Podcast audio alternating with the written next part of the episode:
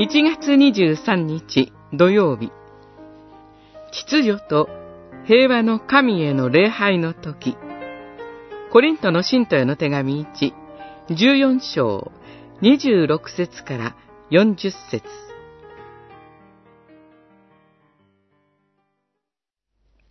神は無秩序の神ではなく、平和の神だからです。14章33節真理がどこにあるのかわからない。それを真剣に問うことさえも許さないような世の中です。礼拝は私たちをそこから目覚めさせ、真理へと引き戻してくれます。しかし、コリント教会での礼拝は、それによって目覚めるどころか、教会の外の世界の見栄の張り合いをそのまま持ち込むような礼拝になってしまっていました。パウロはここで、婦人たちは教会では黙っていなさい。婦人たちには語ることが許されていません。と語ります。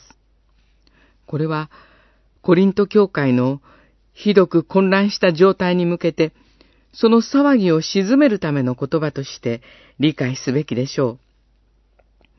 パウロは、教会での女性の働きを決して低く見たり、制限したりはせず、むしろ男性以上に評価しています。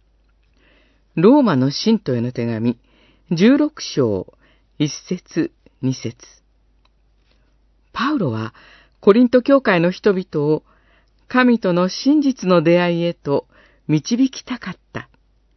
それを実現する秩序ある礼拝を回復させたかったのです。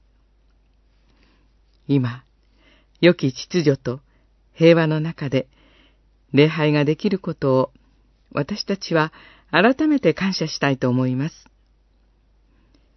私たちの明日の礼拝も神が秩序と平和のうちに祝福してくださいますように。